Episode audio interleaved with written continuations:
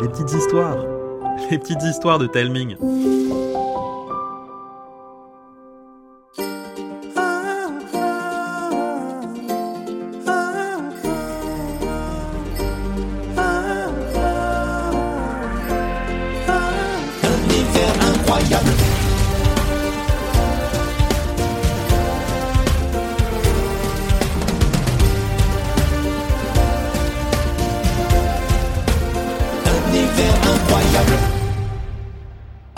Sans souhait.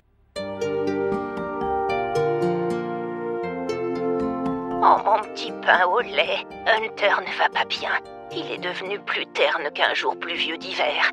Et je crois bien que quelque chose d'étrange se passe au royaume des fables. Et c'est comme ça que cette année, j'allais fêter Noël chez mamie. Moi qui pensais que Comte-sur-Mer devait être triste l'hiver, je ne pouvais pas plus me tromper.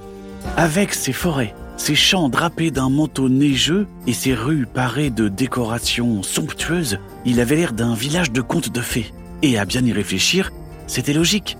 Après tout, il accueillait le musée des légendes de Papistoire et abritait le pont coupé, qui, pour peu que l'on sache comment l'activer, vous menait droit dans le monde des fables.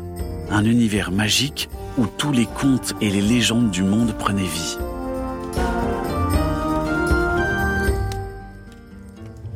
Lorsqu'on arriva chez mamie avec mes parents, Lana, ma cousine, était déjà là. Son regard pétillait d'impatience. Tout le contraire de Hunter. Autrefois, profond et chargé de l'assurance d'un vieux collectionneur de monstres, son regard était maintenant voilé par l'ennui. Il semblait n'avoir plus aucun entrain. Mamie masquait admirablement son inquiétude. À peine nos valises défaites, elle rusa pour se débarrasser de nos parents en leur tendant une liste de courses. Oh mes enfants, j'ai oublié ces deux, trois choses pour le dîner. Pourriez-vous aller me faire des courses, mes chéris? Hum, Le village est splendide à cette époque, Hum, ça vous rappellera des souvenirs. Quelques secondes après le départ des parents, on entendit les pneus d'un vélo crisser sur la neige. Puis quelqu'un toquait à la porte. Sans surprise, c'était Arthur. En voyant la mine de Hunter, il nous adressa un regard inquiet. Qu'est-ce qui se passe? Pourquoi Hunter semble si mal? Pour me remercier de l'accueil chez moi, Hunter m'a fait un cadeau. Un voyage à Contia, la capitale des fables, pour que je puisse assister à la nuit des souhaits. En tant que fable, Hunter savait comment activer le portail. Il avait besoin de la pierre clé, protégée par l'amasseur, un terrible dragon. Aussi puissant que malicieux, il s'enrichissait en autorisant certains fables à faire des allées-venues entre les mondes. Oh, ne fais pas cette tête, Ilias. Hein il n'a rien demandé à Hunter. Il vient même souvent prendre le thé et déguster une part de ma fameuse tarte aux pommes. Normal, personne n'y résiste. Et il en profite pour passer au musée de papier histoire et écouter mes nouvelles légendes. C'est devenu un super copain d'écriture. C'est quoi cette nuit des souhaits? Chaque année, un sapin gigantesque se dresse au centre de la capitale des fables. De vaillants explorateurs accrochent à son sommet l'étoile du Nord, un astre mythique, porteur d'espoir, ramené d'une quête des plus épiques. Chaque fable reçoit alors une bulle cristalline. Chacun y murmure son souhait le plus cher et le garde précieusement jusqu'à cette fameuse nuit des souhaits. Là, chaque bulle s'illumine du souhait qu'elle contient avant de s'envoler pour orner le sapin, qui se met alors à briller de mille et un désirs. Et juste avant la nuit marquant le passage à la nouvelle année, l'étoile du Nord retourne vers les cieux, entraînant à sa suite une constellation de rêves qui se mêlent à l'immensité du ciel étoilé. Waouh Sacrée légende Et comment Hunter s'est retrouvé dans cet état Peu après que sa bulle ait rejoint le sapin, il a changé du tout au tout. Il avait le sourire d'un enfant qui voyait le plus beau des spectacles, et d'un coup plus rien n'avait d'intérêt à ses yeux. Pas même les monstres. Mais le plus inquiétant, c'est que tous les fables ont été frappés du même mal. Et toi T'as rien eu? Non, ou, ou peut-être que si, ou je ne sais plus très bien. Je me souviens qu'un froid intense a enveloppé mon cœur. Mais voir Hunter aussi triste a provoqué une étincelle qui m'a ravigoté. Et avec vous à mes côtés, je sais que cette histoire finira bien. Bon, eh bien, on sait ce qu'il nous reste à faire. Tu l'as dit. Sauf qu'il y a un problème à régler. Les parents. Oh, je m'en occupe. Ils vont avoir fort à faire. Hum, Donner un véritable air de fête à cette maison et m'aider à préparer tout ce qu'il faut pour qu'on se régale. Parfait. Manteau, bonnet, moufles, écharpes enfilées, on se rendit au pont coupé accompagné de Hunter et de Mamie.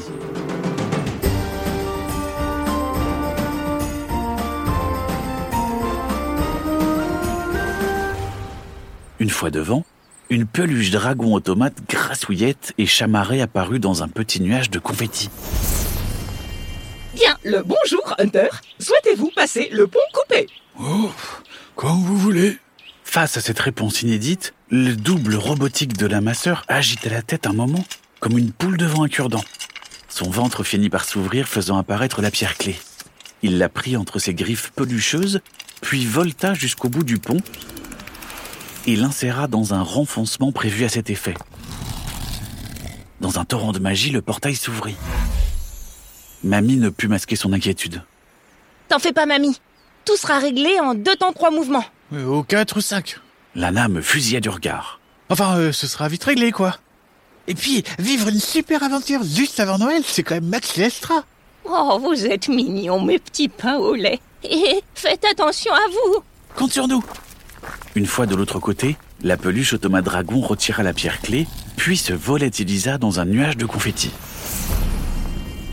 Les fourrés enneigés s'agitèrent. Le grand gentilou en sortit. Son regard brillant d'une intensité rare me donnait toujours l'impression qu'il nous passait au rayon X. Vous êtes venus. Quelle chance nous avons de pouvoir vous compter comme gardien. L'heure est grave. La morosité s'est propagée bien plus vite que les idées noires. Ben, vous euh, n'avez pas été affecté. Non. Vous avez exaucé mon souhait le plus cher, celui de devenir le grand gentilou. Aussi, cette année, je n'ai pas utilisé ma bulle. Une légère brise se leva, chargée de toute la mélancolie de la forêt. Elle n'avait plus rien d'enchanté. Elle était au contraire le décor idéal pour des histoires effrayantes. Montez. Le grand gentilou cavala jusqu'à l'orée du bois qui donnait sur Contia. Ce mélange improbable de tous les styles architecturaux imaginables était toujours aussi impressionnant. En son centre, l'immense sapin dominait tout. Les bulles de souhait irradiaient la même lumière glacée que l'étoile du Nord. C'est d'une tristesse.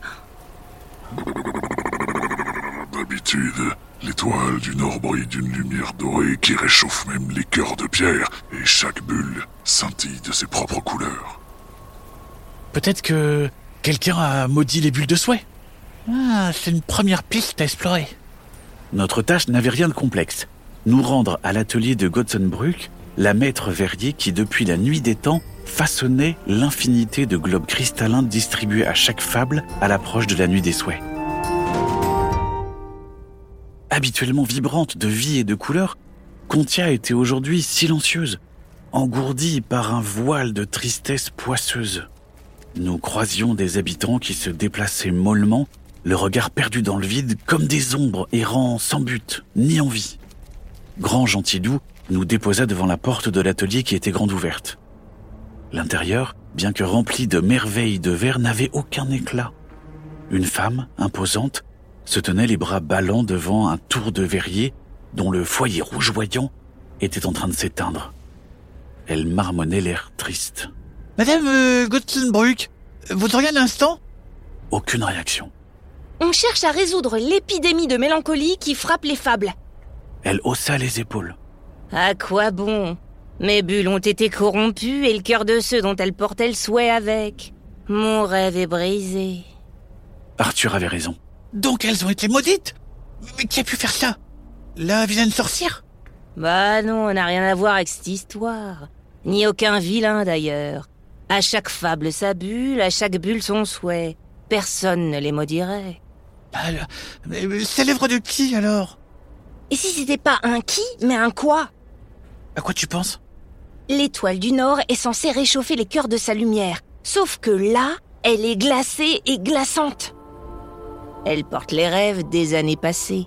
Chargée d'espoir, elle transmet sa force à tous les nouveaux souhaits avant de les emporter avec elle une fois que la nouvelle année commence. Alors, si elle a été corrompue entre-temps, toutes les bulles seraient contaminées.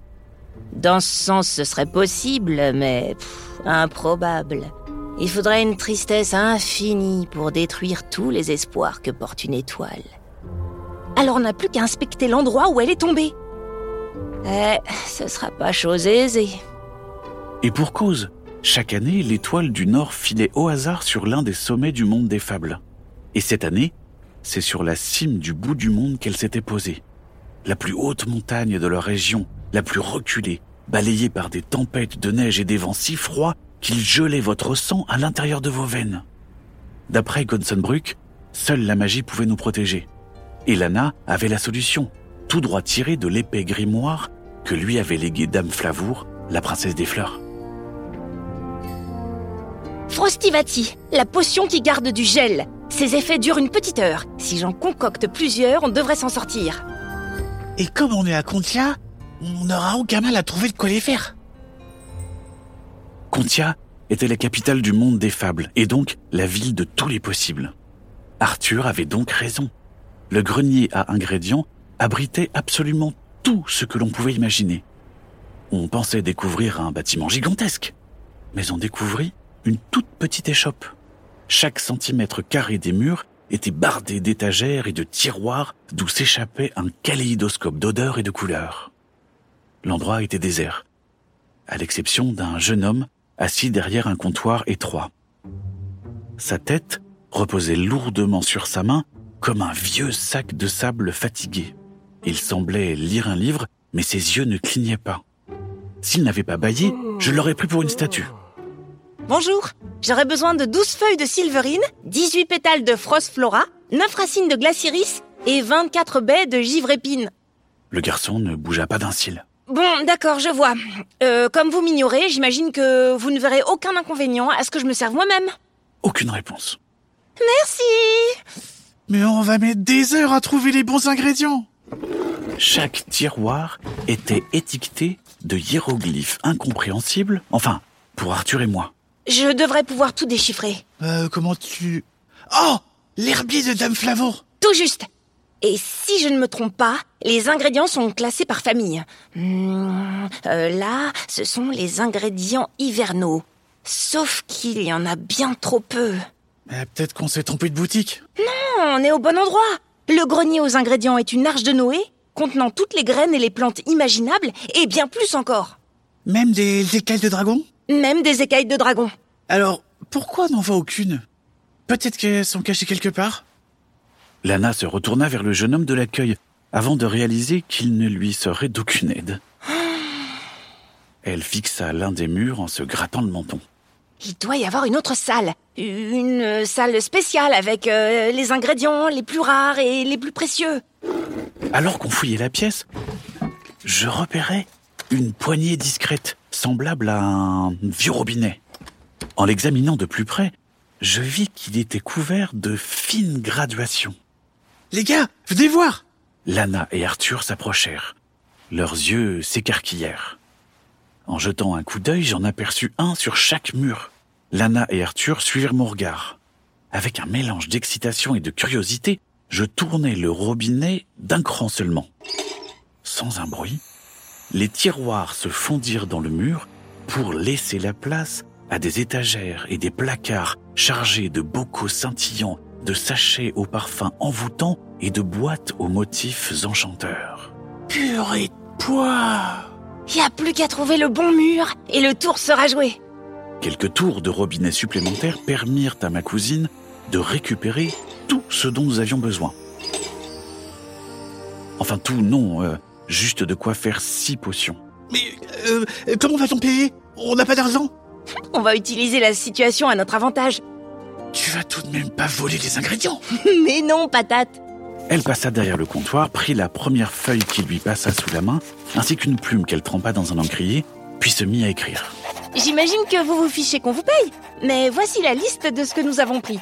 Nous vous paierons une fois que cette histoire sera terminée. Euh, nous vous avons également pris six fioles vides. Ah, merci. Signé Ilyes, Arthur et Lana. Sur ce coup-là, Lana m'épata.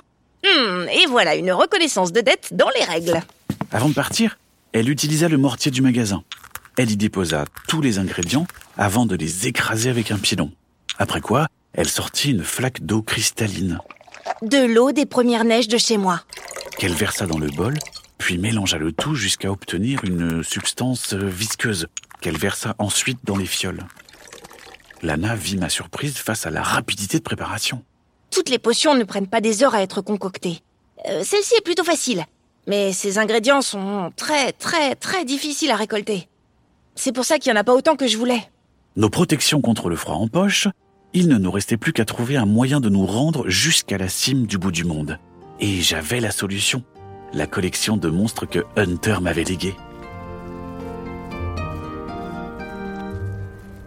Alors qu'on se dirigeait vers l'entrée principale de Contia, je parcourais mon classeur à la recherche de la monture la plus adaptée à notre voyage. Elle devait être rapide comme l'éclair, en plus de résister à un froid intense. Le seul à regrouper ces deux qualités était Aigle ogivre, un aigle géant doté de plumes cristallines. Je ne l'avais jamais invoqué. Je devais donc me prêter à un rituel spécial pour gagner son respect. Une fois en dehors de la ville, je sortis la carte en la jetant en l'air. Aigle givre À moi Il apparut devant nous. Ses yeux scintillaient comme des saphirs. D'un coup d'aile, il déclencha une bourrasque qui nous fit tous reculer d'un pas. Il fit claquer son bec pour m'intimider. Mais plutôt que d'abandonner, je plongeai mon regard dans le sien. Aigle givre pencha la tête d'un côté. Je tendis les bras. Le monstre pencha la tête de l'autre côté et cligna des yeux. Sans quitter son regard, j'entamai alors une danse que Hunter m'avait apprise.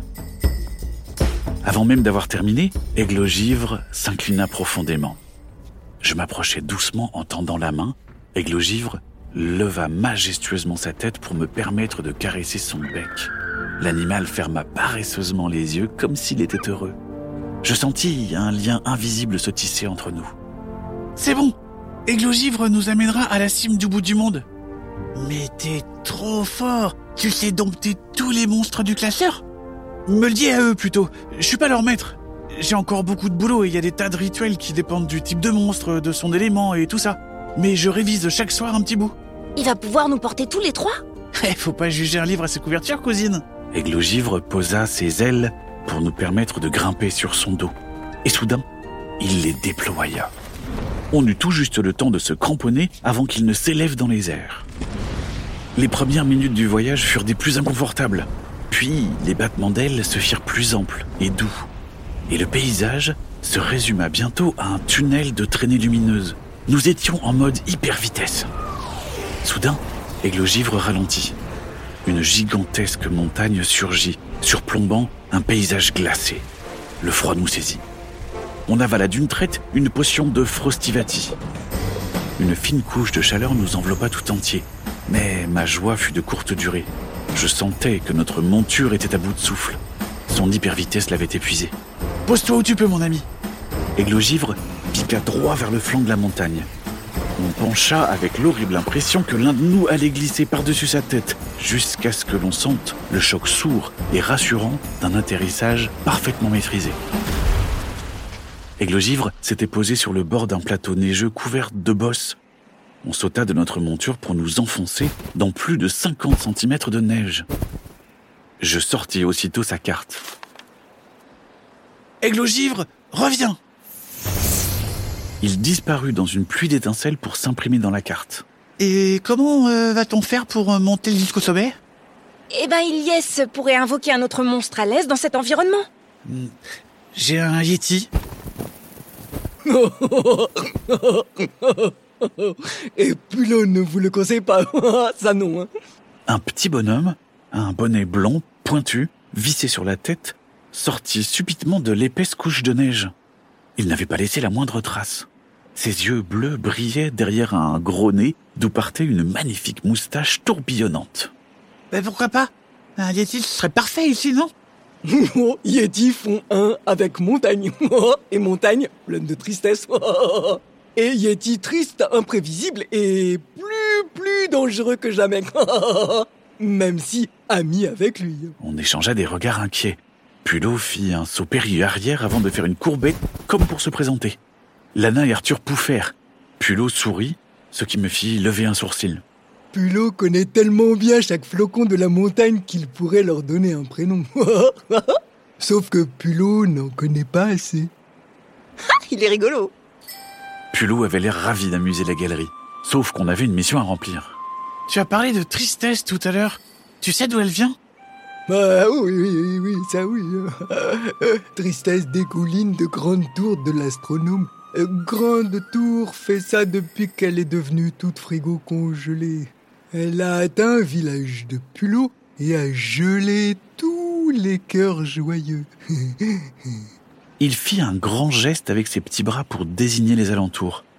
On se rendit compte que le plateau n'était pas couvert de bosses, mais d'iglous. Autour de ces igloos se pressaient des dizaines de statues de glace qui partageaient les mêmes traits que Pulot. Le menton d'Arthur trembla d'émotion. Comment se fait-il que tu sois épargné? Le gnome serra le pendentif orné d'un rubis qu'il portait autour du cou. Pulot plus optimiste que copain. Pulot sait que tout finit toujours bien. à la fin. Et, et comme vous êtes là, Pulot avait raison d'y croire, oui. Euh, Compte sur nous pour lever cette malédiction. Pour de vrai, de vrai? Aussi vrai qu'on s'appelle Lana, Ilyes et Arthur. Le rubis rougeoya intensément. Pulot va vous amener jusqu'à Grande Tour, oui, ah oui. Eh, sauf qu'on n'est pas aussi léger que toi hein, pour tenir sur la neige. Et si on doit tout déblayer, on n'est pas près d'arriver au sommet. Pulot a solution. Le gnome s'arracha les poils de sa moustache oui qu'il nous tendit. Mâchouillé. C'est une blague? Non, non, non, du tout, du tout. Poil contient magie gnomique. Avec dégoût, on le mit dans notre bouche. Il était si épais que on avait l'impression de mâchouiller une brindille congelée. Au moins, il n'a pas de goût bizarre. Je ne sentis aucune magie affluer en moi. Nos têtes firent pouf et Pulot. Moi Moi Maintenant, vous grimpez sur neige. Sans trop y croire, on prit appui sur la neige, sans s'enfoncer. Pulot nous avait bien transmis son pouvoir. Notre petit guide ouvrit la marche, suivi d'Arthur, qui le mitraillait de questions sur ses pouvoirs, les coutumes de son peuple, sans doute avec l'idée d'écrire une nouvelle légende une fois cette histoire derrière nous. Ils échangèrent aussi des blagues qui allégèrent notre périple et firent briller un peu plus le pendentif de Pulot. On finit par arriver au pied de la grande tour de l'astronome, surmontée d'un dôme d'où émergeait un télescope gigantesque. Elle était prisonnière d'une couche de glace si épaisse que Lana et Arthur se tournèrent vers moi, ne voyant qu'une solution. Ilyes, tu peux sortir un monstre de feu? Lui résistant à froid? Non, non, c'est un élément opposé. Alors Frigo congèlera dès qu'il mettra le nez dehors. Ici froid et dix fois plus fort qu'au village de Pulot.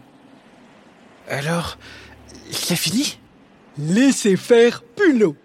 Il s'approcha de l'épaisse couche de glace et l'enserra avec ses bras comme s'il voulait lui faire un câlin.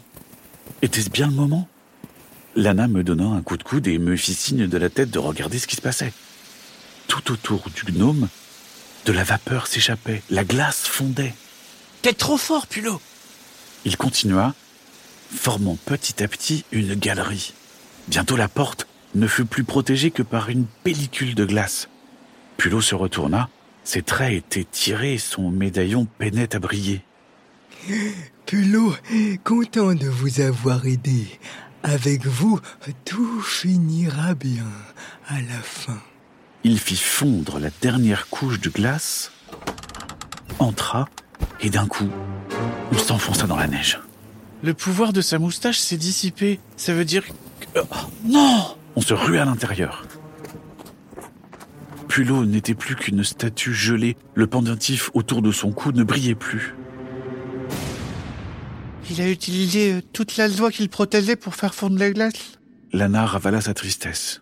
À nous de lui prouver qu'il a bien fait de croire en nous. C'est vrai. T'as raison. On n'est pas les gardiens des femmes pour rien.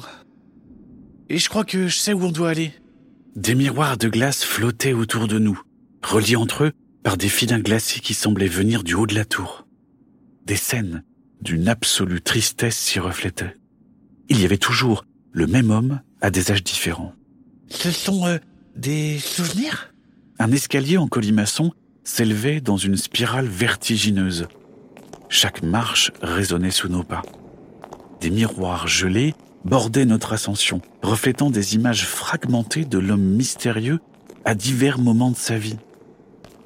Curieusement, on ne voyait que des échecs. Sauf qu'à un moment, l'un des reflets m'interpella. Ce miroir-là, c'est un souvenir heureux.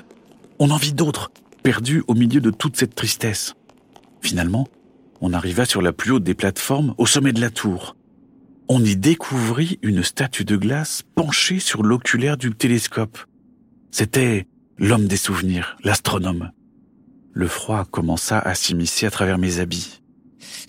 C'est le moment de, de, de, de prendre notre, de- de- notre dernière potion. On l'avala. Arthur fixa la statue, l'air triste. Pulot, il aurait pu le sauver avec sa magie. Oh, si ça se trouve, son collier peut fonctionner avec nous. On dévala les marches quatre à quatre. Lana passa le collier autour de son cou sans que le rubis ne retrouve des couleurs. Arthur essaya à son tour. La pierre resta inerte. Idem pour moi. La colère et la frustration se transformèrent en une rage intense qui me fit jeter le collier. Ça ne peut pas se finir comme ça. Le collier heurta le seul miroir renvoyant un souvenir joyeux. Plutôt que de se briser en mille morceaux, il fondit, aussitôt absorbé par le pendentif avant qu'il ne tombe au sol. Le rubis palpitait faiblement. Je me sentais bête de m'être emporté et en même temps soulagé. Tout finira bien à la fin, cousin. On courut à travers la tour à la recherche d'autres souvenirs heureux, chacun redonnant des couleurs au pendentif, si bien qu'il finit par briller intensément. Lana plaça le collier autour du cou de l'astronome. Oh, espérons que ça marche. L'effet fut immédiat. L'astronome tituba et, et tout ça. Monsieur, vous allez bien? Je ne saurais dire. Que vous est-il arrivé? J'ai. J'ai consacré ma vie à étudier les astres. Je. Je rêvais de tout connaître euh, du ciel et du cosmos, de les cartographier avec précision. Mon rêve tourna à l'obsession, tant et si bien que j'ai oublié l'essentiel. Alimenter le feu magique qui protégeait mon observatoire. Lorsqu'il s'est éteint, les vents du Nord m'ont fait payer le fait de leur avoir résisté si longtemps, alors que je n'avais rien à faire ici. Piégé dans ma prison de glace, la tristesse de ne jamais voir mon rêve se réaliser fut infinie. Et c'est elle qui a contaminé l'étoile du Nord et les soies des fables. Ah, Vous m'envoyez navré. C'est pas de votre faute. Tout va s'arranger maintenant que vous êtes euh, libre. Le regard triste de l'astronome déstabilisa Lana. Je pris le relais. Vous n'êtes pas heureux d'avoir été libéré des glaces? Avec le temps que j'ai passé prisonnier, quelqu'un a dû réaliser mon rêve. Vous n'en savez rien. Et si j'ai raison, que vais-je devenir? Leslie, ça coupe du bois ou ça fait de la musique? Sinon, ça sert à rien. L'astronome regarda Arthur comme un hibou ahuri. Pardon, mais ce que je veux dire, c'est que le seul moyen de savoir ce qu'il en est, ben, c'est de sortir d'ici. Et si jamais quelqu'un a quatre... Ah, non, j'arrive pas à le dire ce mot. Et si jamais quelqu'un a cartographié le ciel et le cosmos, eh ben tant mieux. Vous aurez une sacrée quantité de connaissances à dévorer et à digérer. Ce sera euh, une nouvelle manière d'explorer les étoiles. Vous rencontrerez des tas de gens pour échanger et grâce à tout ça, vous trouverez un nouveau rêve. Vous êtes sûr? Bah aussi sûr qu'on s'appelle Lana, Ilyes et Arthur. Un éclat de lumière jaillit du collier, enveloppant la pièce d'une chaleur réconfortante qui chassa toute la tristesse de la tour. Les copains, un Pulot les tout chaud Porté par la joie d'entendre notre ami, on entraîna l'astronome au bas de sa tour. En voyant l'astronome, Pulot enchaîna les cabrioles. Pulot savait que tout finirait bien à la fin. L'astronome lui remit son collier. Je crois que ceci vous appartient. Merci l'ami. Le gnome s'arracha les poils de moustache Oui qu'il nous tendit. J'avais oublié. Heureusement, ça n'a pas un goût bizarre. Mais oui, On retourna au village de Pulot. il s'était éveillé dans un tourbillon de vie. Les gnomes dégelés accueillirent Pulot avec des exclamations, leur rire réchauffant l'air autour d'eux. Le plateau chargé d'iglous s'illumina de rires et de couleurs. Nous n'avions cependant pas le temps de nous réjouir. Notre quête était loin d'être terminée. Aigle givre, à moi L'aigle cristallin surgit de la carte en pleine forme. On grimpa sur son dos. Émerveillé et impressionné, l'astronome hésita un instant avant de prendre la main tendue d'Arthur. D'un mouvement fluide et puissant, Aigle-Givre déploya ses immenses ailes, capturant le vent dans ses plumes irisées pour s'envoler sous les vivats des gnomes. Revenez voir Pulot quand vous voulez. Comme à l'aller, les battements d'ailes se firent plus amples et doux, jusqu'à ce que d'un coup le paysage ne se résume qu'à un tunnel de traînées lumineuses. Aigle-Givre finit par ralentir et Contia apparut sous nos yeux, toujours aussi impressionnante. On se posa juste devant l'entrée principale. Rien n'avait changé depuis notre départ. Qu'ai-je fait? Si votre tristesse a contaminé l'étoile du Nord, peut-être qu'un souhait de votre part pourrait tout arranger. On se précipita dans le seul endroit où l'on pouvait trouver des bulles de souhait, l'atelier de Gotzenbrück, qui n'avait pas bougé d'un pouce depuis notre départ. Drapé de tristesse, la maître Verrier ne prit pas la peine de réagir lorsque je pris l'une de ces sphères cristallines. On se dirigea ensuite vers le sapin géant. L'astronome, les mains tremblantes, regarda sa bulle de souhait et pensif. Après une longue minute de réflexion, il se lança et y murmura son souhait le plus cher. Sa bulle s'emplit d'une constellation scintillante de mille feux. À l'instant où l'astronome accrocha la bulle au sapin, un frisson d'énergie parcourut l'arbre, et telle une traînée de couleurs bariolées, chaque autre bulle retrouva ses couleurs jusqu'à l'étoile du Nord elle-même. Dans une explosion éblouissante, l'étoile reprit sa lumière dorée. Sous nos yeux, Contia se métamorphosa. Les bâtiments et les rues s'animèrent, les visages ternes s'illuminèrent de sourires, les rires et les cris de joie remplacèrent le silence oppressant. Pulot avait raison. Tout finissait toujours bien, et cette histoire ne faisait pas exception. Voilà, c'est la fin de cet épisode spécial des aventures de Lana, Ilyes et Arthur. Dites-moi ce que vous en avez pensé en envoyant un message sur Instagram, via un commentaire sur Apple Podcast, ou bien pour celles et ceux qui nous écoutent sur Spotify en cliquant sur le bouton répondre situé sur la page de l'épisode. Cette histoire vous a été racontée par Karine Texier et Arnaud Guillou. Enregistrement studio module, montage création sonore et musicale, le phonarium, illustration Yo-Yo. Et moi, Mathieu, j'ai tout écrit et coordonné. Je vous embrasse et je vous dis à bientôt.